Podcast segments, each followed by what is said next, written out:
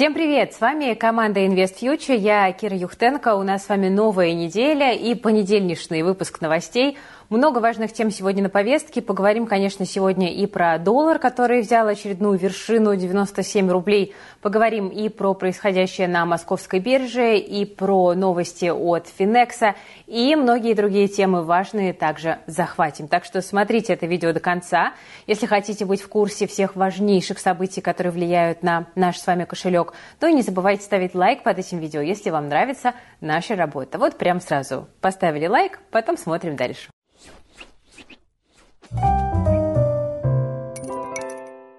Итак, к сожалению, это уже становится трендом. Новая неделя, новое ослабление рубля. Сегодня доллар взял высоту 97 рублей, евро подорожал до 106. В обоих случаях это максимум с прошлого года, и самое печальное, что укрепление рубля в ближайшее время практически никто не ждет. Ну вот, например, Ингострах инвестиции ставит на доллар выше 100 рублей к концу года. В Совкомбанке к этому времени ждут курс 95 за доллар. В Альфа-инвестициях беспокоятся, что национальная валюта может дойти до сотки уже в августе. Ну и главный негатив для рубля аналитики видят в растущем импорте и оттоке капитала. Есть, правда, и оптимисты. Так эксперты Альфа-капитала не исключают снижение доллара до 80-85 рублей. В Росбанке прогнозируют коридор 87-92 за доллар уже в сентябре. Ну а при этом в Сбер CIB считают, что к концу года американская валюта закрепится в районе 85 рублей. Главный аргумент оптимистов – дорогая нефть и растущие экспортные доходы России. Сегодня Юрал торговалась по 72 доллара за бочку, но тут очень важно понимать два момента. Во-первых, цена на российскую нефть может быть и растет, но вот отгрузки, наоборот, снижаются. Например, Bloomberg пишет, что морские поставки нефти из России к концу июля – упали до самого низкого уровня с начала года. В частности, стали отправлять меньше танкеров в Индию. Весной на эту страну приходилось около 60% морского экспорта российской нефти. К 1 августа этот показатель сократился до 20%. Во-вторых, по данным ЦБ, между отгрузкой на экспорт и получением выручки может быть временной лаг в 3 месяца. То есть валюта, полученная от продажи дорогой нефти, добирается до российского рынка не сразу. А это значит, что и на курс рубля это тоже начинает начинает влиять не сразу. К тому же теперь в определенных случаях экспортеры могут оставлять валютную выручку на зарубежных счетах. Это все из-за недавнего указа Владимира Путина. Поэтому, наверное, не стоит пытаться угадать курс рубля на месяц вперед. Слишком часто меняется ситуация – если вы торгуете краткосрочно, вам это не поможет, ну а долгосрочным инвесторам проще всего и дальше равномерно покупать валюту вне зависимости от текущего курса. Продолжим. К сожалению, для российского бюджета падает экспорт не только нефти, но и трубопроводного газа. В этом году он может сократиться в полтора раза. И это, само собой, больно ударит по отечественным газовым компаниям. Их выручка по итогам этого года может э, сократиться более чем вдвое, до 71 миллиарда долларов. Во всяком случае, вот такой не неутешительный прогноз дает консалтинговая компания «Яков и партнеры». Почему такая ситуация у нас сложилась? Ну, прежде всего, из-за практически полной потери европейского рынка, который был основным для российского газа. К тому же цены на голубое топливо пришли в норму после рекордных скачков в предыдущие два года. От этого мы видим и снижение экспортной выручки. Ну а когда все может нормализоваться, тут тоже пока все не очень весело.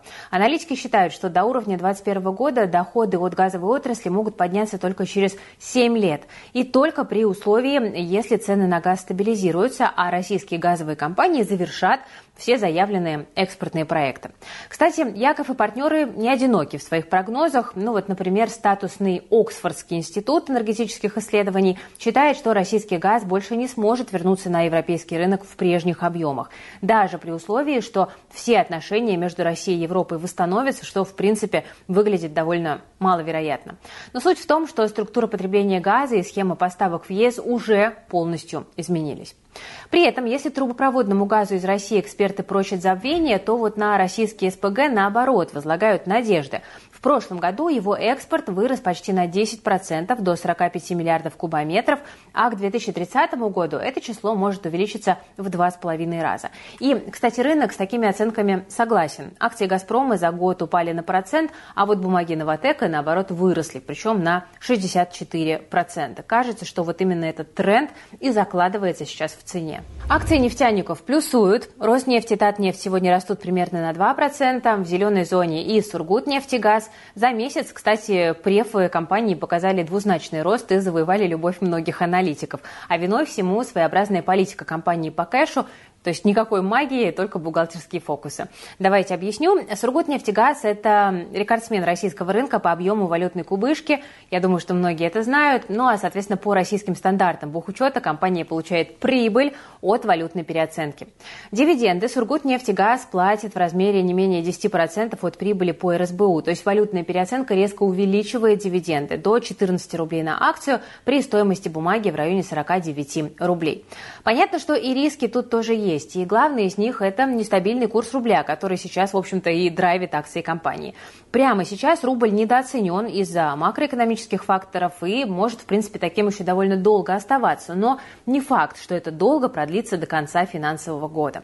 К тому же, нам с вами следует помнить, что акции Сургута довольно волатильны, и они буквально недавно достигали дна, если конкретно в сентябре прошлого года. И как раз из-за курса рубля, который вот тогда показал небывалое укрепление. Так что, друзья, если вы владеете префами компании давно, то для вас потенциальный выигрыш – это такой вот безрисковый бесплатный завтрак.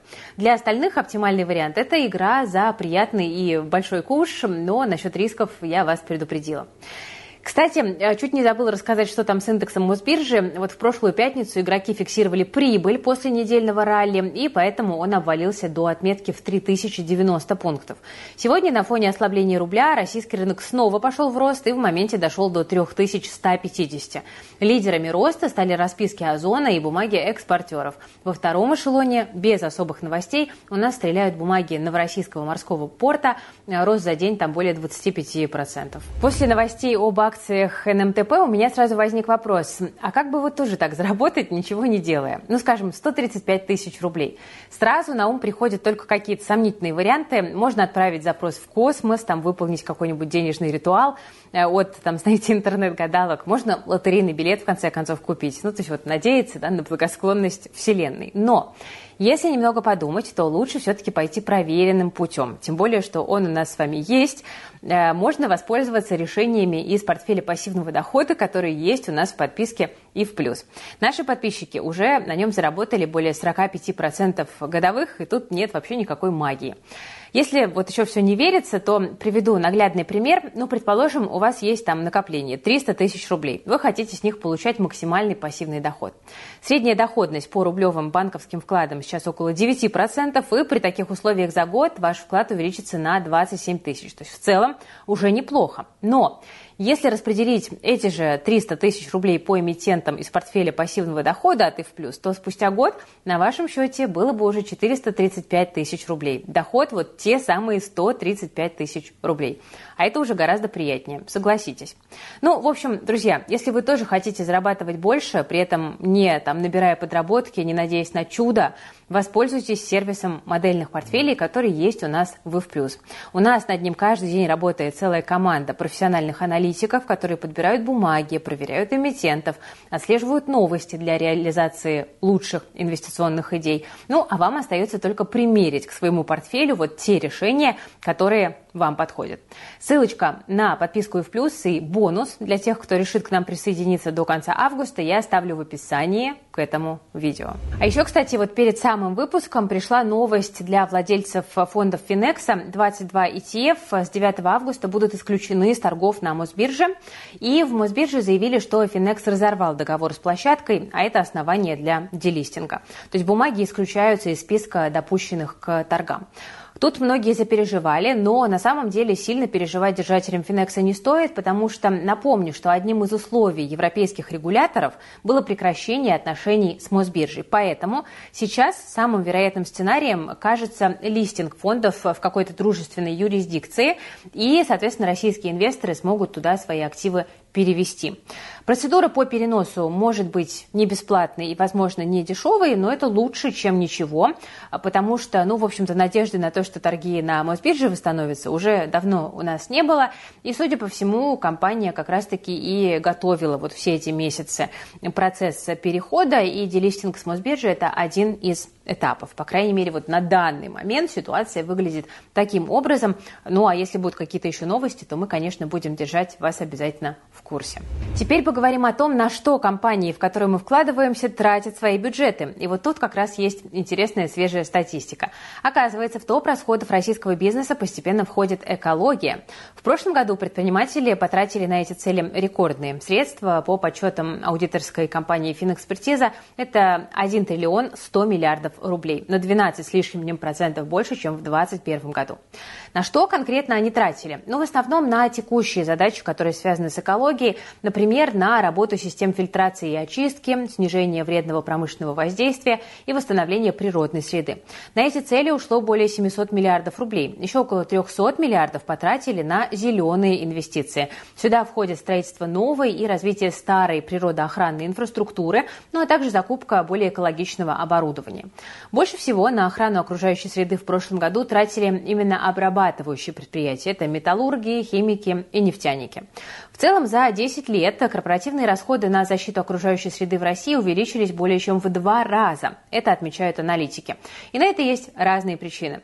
С одной стороны, компании расширяют свои производства, от этого растет негативное воздействие на экологию, ну и, соответственно, приходится тратить больше денег, чтобы это воздействие каким-то образом купировать и сокращать. С другой стороны, в последние годы в стране ужесточились э, природоохранное законодательство. Ну вот, например, в прошлом сентябре у нас вступил в силу так называемый Усольский закон. Он обязывает собственников вредных предприятий ликвидировать накопленный экологический ущерб что по большому счету является позитивным. То есть государство стало больше обращать внимание на тему экологии и теперь больше требует и от бизнеса. То есть, другими словами, компании, может быть, и не тратили бы столько денег на зеленые проекты, но большой брат наблюдает, так что нужно хотя бы имитировать кипучую деятельность, если уж не делать это в реальности. Кстати, у нас совсем скоро выходит большой материал по теме ESG. Вот там я как раз буду рассказывать о темной стороне тренда на заботу о природе – Например, о гринвошинге. Это когда в погоне за увеличением продаж товар преподносят как экологичный, хотя на самом деле это не так. Ну, в общем, спойлерить не буду.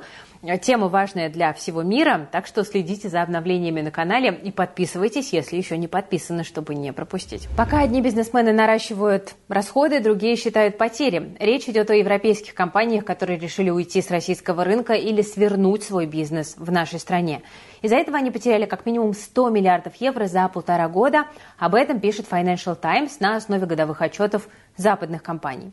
Журналисты издания изучили документы 600 компаний, и около трети из них зафиксировали обесценивание активов, расходы на обмен валюты и другие траты, связанные с продажей, закрытием или сокращением своего российского бизнеса. Больше всех потеряли нефтегазовые компании, например, BP, Shell, Total. В общей сложности сообщили о расходах на 40 миллиардов евро. Также большие потери есть у финансовых компаний и банков, у коммунальных предприятий и у автопроизводителей. Если говорить по странам, то наибольшие убытки от ухода с российского рынка понесли бизнесмены из Великобритании, Германии и Франции. В то же время те компании с иностранным участием, что решили остаться в России, наоборот, получили дополнительный доход. Их совокупная прибыль в прошлом году выросла в полтора раза и превысила триллион рублей. По данным Ельского университета, к лету 23-го с российского рынка полностью ушли 523 зарубежные компании. Еще около 500 прекратили все операции, но оставили себе возможность для возвращения. При этом около 600 компаний либо просто сократили масштаб деятельности и объем новых инвестиций, либо либо вообще продолжают работать по-старому. Но тут есть еще одна интересная деталь. Акции некоторых зарубежных компаний сильно подросли после того, как они Россию решили покинуть. Это во многом компенсировало им убытки от потери российских активов. Так что, если у вас э, все еще есть доступ к западным рынкам, то советую тщательно следить за теми эмитентами, которые в России пока еще остаются. Возможно, они тоже решат хлопнуть дверью, ну а вы сможете на этом заработать. Кто знает. Раз уж заговорили о зарубежных компаниях, у меня еще одна новость есть в запасе. Тем более, что наши подписчики нередко просят меня рассказать, куда стоит вложиться на зарубежных рынках. Так вот, э, если у вас есть возможность прикупить иностранные бумаги, мой совет – обратите внимание на тактику Уоррена Баффета. Она работала раньше, работает и сейчас. Дело в том, что холдинг Баффета Berkshire Hathaway отчитался о невиданной операционной прибыли. Во втором квартале этого года она выросла более чем на 6,5% до 10 миллиардов долларов. По оценке агентства Рейтер, это рекордная квартальная прибыль за всю историю компании. В основном рост обеспечил страхование страховой бизнес. Ну, имеется в виду как прибыль от страхования, так и инвестиции в этот сегмент. Кроме того, доля Berkshire Hathaway в компании Apple выросла в цене на 25 миллиардов долларов. Это также отразилось на успехах холдинга. В целом, инвестиционный портфель компании Buffett оценивают в 353 миллиарда. Кроме Apple, значительную долю в нем составляют бумаги Bank of America, American Express, Coca-Cola и Chevron. Так что вот вам готовый инвестплан. Кстати, еще можно вложиться и в акции самого холдинга Berkshire Hathaway. С начала года они подорожали на 14,5% и в августе почти достигли исторического максимума. Но тут, правда, порог входа высоковат. К сожалению, дорожают не только акции крупных инвестиционных холдингов, потому что в эфире наша постоянная, кажется, уже рубрика «Новости инфляции в России». Сегодня в программе цены на свинину, а они поставили рекорд за целых 8 лет – 148 рублей за килограмм. Причем с начала прошлой недели рост составил 7%. В сравнении с прошлым годом свинина подорожала уже на четверть. Ладно бы только свинина. Все-таки красное мясо не особо полезно, так что не грех и воздержаться. Но цены на курицу тоже ставят рекорды. Уже почти 200 рублей за кило. Диетическая индейка скоро тоже подорожает. Один из ведущих производителей, Черкизова, повышает отпускные цены на 6,5% из-за роста себестоимости производства. Затраты на оборудование, логистику, упаковку выросли. Вот приходится выкручиваться, говорит компания. Причем, кстати, уже не первый раз. По оценке представителей рынка, с начала года стоимость индейки уже выросла на 10-12%. Присмотритесь, кстати, к Черкизову. В Национальном союзе мясопереработчиков отмечают, что экспортные цены на курицу сейчас в два раза выше внутренних, поэтому компании шлют мясо за рубеж. В России формируется дефицит, который цены и разгоняет. Похожая ситуация, кстати, и с другими видами мяса. Кстати, если вы привыкли наслаждаться мясными блюдами в ресторанах, то, возможно, скоро ждать их придется гораздо дольше. В российском общепите наблюдается серьезный дефицит рабочей силы. Это тоже интересно. Число открытых вакансий выросло вдвое, а вот предложение снизилось на 7-12%, то есть соискателей гораздо меньше, чем работодателей. По мнению экспертов, в такой ситуации виновато снижение потока иностранных трудовых мигрантов и высокая конкуренция за работников со стороны оборонки. Помните, мы рассказывали, что безработица в стране сейчас рекордно низкая, сотрудников не хватает буквально везде. Ну вот общий ПИТ э, такой вот пал очередной жертвой в этой кадровой битве. Зато на фоне нехватки рабочих рук у официантов растут зарплаты. Правда, это хорошо только для них. Для посетителей это, скорее всего, обернется подорожанием блюд, потому что надо же рестораторам как-то компенсировать расходы. Ну, по традиции, отдуваться придется нам с вами. Ладно, поесть в ресторане. Скоро даже доехать до него станет значительно дороже, потому что такси в России может подорожать, барабанная дробь, в 8 раз. Да-да, раньше до метро можно было доехать за 200 рублей, а теперь нужно будет отдать полторы тысячи. Что происходит? Дело в новом законе. С 1 сентября на смену не смогут выйти водители, у которых накоплено 3 и более штрафа, есть судимость за насильственные преступления или нет лицензии на перевозку. К тому же агрегаторам запретят работать с таксистами без официальной трудовой регистрации, то есть водитель должен иметь ИП, быть самозанятым или работать по договору с оператором. Но и это еще не все, потому что что есть и новые требования к машинам. Шашечки, оранжевый фонарь на крыше, ну и так далее. Служба такси «Максим» уже проверила, как новый закон будет работать на практике. Эксперимент провели в Владивостоке и в Артеме. Там э, на несколько часов закрыли доступ к сервису для водителей, которые не подходят под новые требования. И вот оказалось, что им соответствует только 5% таксистов. В результате 18 тысяч заказов пришлось отменить. Из-за нехватки машин средняя стоимость поездки выросла в 8 раз. Было 326 рублей, стало 2 600. Как итог, в сервисе считают, что а, некоторые требования из нового закона для водителей неисполнимы заведомо. Ну, в общем, кажется, что нас ждет новый рассвет бомбил, ну или придется существенно пересмотреть свои расходы на такси. Кстати, пишите в комментариях, что вы думаете об этом законе и что будете делать. Ездить на официальных такси по повышенной стоимости или искать какие-то альтернативные варианты. Ну, например, передвигаться на попутках или постоянно напрашиваться пассажирам, к друзьям и коллегам. Или, может быть, купите свой автомобиль автомобиль. Ну, пока таксопарки пытаются понять, что делать с новым законом о таксистах, банкиры пытаются разобраться с цифровым рублем. Тут коммерсант сообщает, что банки обратились в ЦБ за разъяснениями, и многие вопросы по нововведению до сих пор остаются открытыми. Например, банки не понимают, что вообще такое цифровой рубль, третья форма денег или безналичная валюта. Вопрос, кстати, довольно странный, потому что ЦБ сразу показал инфографику, из которой понятно, что цифровой рубль – это третья полноценная форма российской валюты. Но, видимо, как как это будет работать на практике, банкам пока до конца непонятно. Юристы тут заявляют, что от ответа на этот вопрос сильно зависят условия и характер операций с цифровым рублем. Еще людей интересует, будет ли ЦБ, который стал оператором платформы цифрового рубля, компенсировать банкам расходы на предоставление доступа клиентам. Вот тут уже интересно, потому что регулятор по этому поводу ничего пока не говорил. Также непонятно, заставят ли банки обязательно участвовать во всей этой истории, либо можно будет отскочить. Кроме вопросов, у Ассоциации российских банков есть и предложения по поводу цифрового рубля. Среди прочего, банкиры предлагают ввести прямой запрет на принуждение к открытию цифрового счета и ограничить повышение тарифов на услуги оператора. Также просят сделать так, чтобы оператор не смог вносить изменения в договор в одностороннем порядке. Теперь будем ждать ответов на вопросы от регулятора. Сейчас тут гадать довольно бессмысленно, но выходит, конечно, довольно забавно. Цифровой рубль вроде как запустили практически, банки участвуют в программе, но толком они пока ничего не понимают, возможно, им недообъяснили. Создается впечатление, будто бы это все делалось в очень большой спешке. Ну вот для чего? Непонятно. Но и у населения отношение к новой форме валюты в целом довольно скептическое. Это отмечают представители банковской сферы.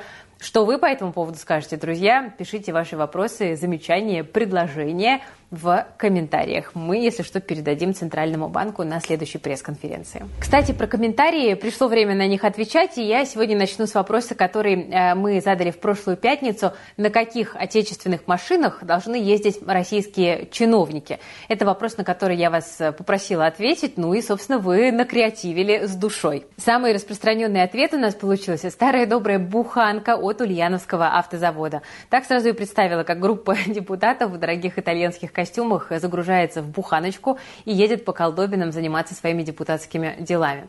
Кстати, второй по популярности ответ – велосипед. Ну, видимо, наши дорогие подписчики очень переживают за здоровье чиновников и к тому же заботятся об экологии. Но на самом деле мне вот очень нравится эта тема с велосипедами. Это распространено, в принципе, уже сейчас во многих странах. И мне кажется, в этом есть такой очень классный элемент э, ну, вот какой-то культуры да, э, менеджеров, которые отвечают за государственные дела, когда вот люди имеют возможность увидеть там своего мэра на велосипеде. Мне кажется, это очень мотивирует, да еще и всех тоже заряжает на здоровый образ жизни, экологичное поведение. В общем, я вот в этой истории скорее за велосипеды потому что буханки, ну, это уж слишком бесчеловечно. Дорогие друзья, вот что еще я хотела вам сказать. У нас тут вышел специальный репортаж про бизнес на кофейных вендинговых аппаратах.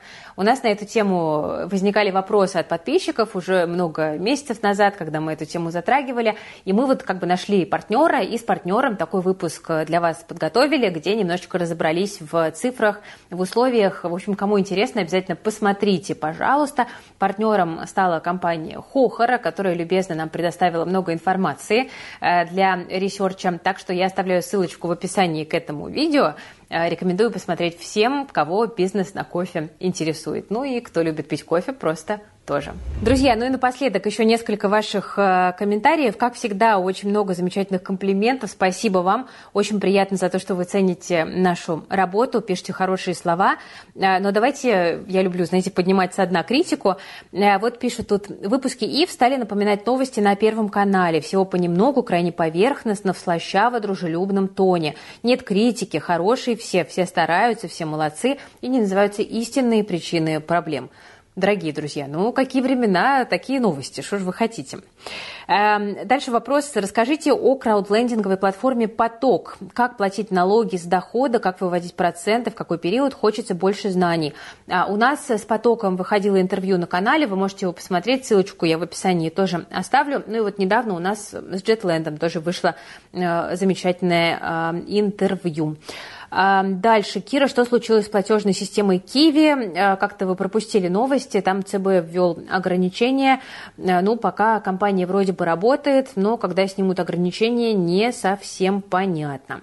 А, дальше вопрос. Что вы думаете насчет акций СБП?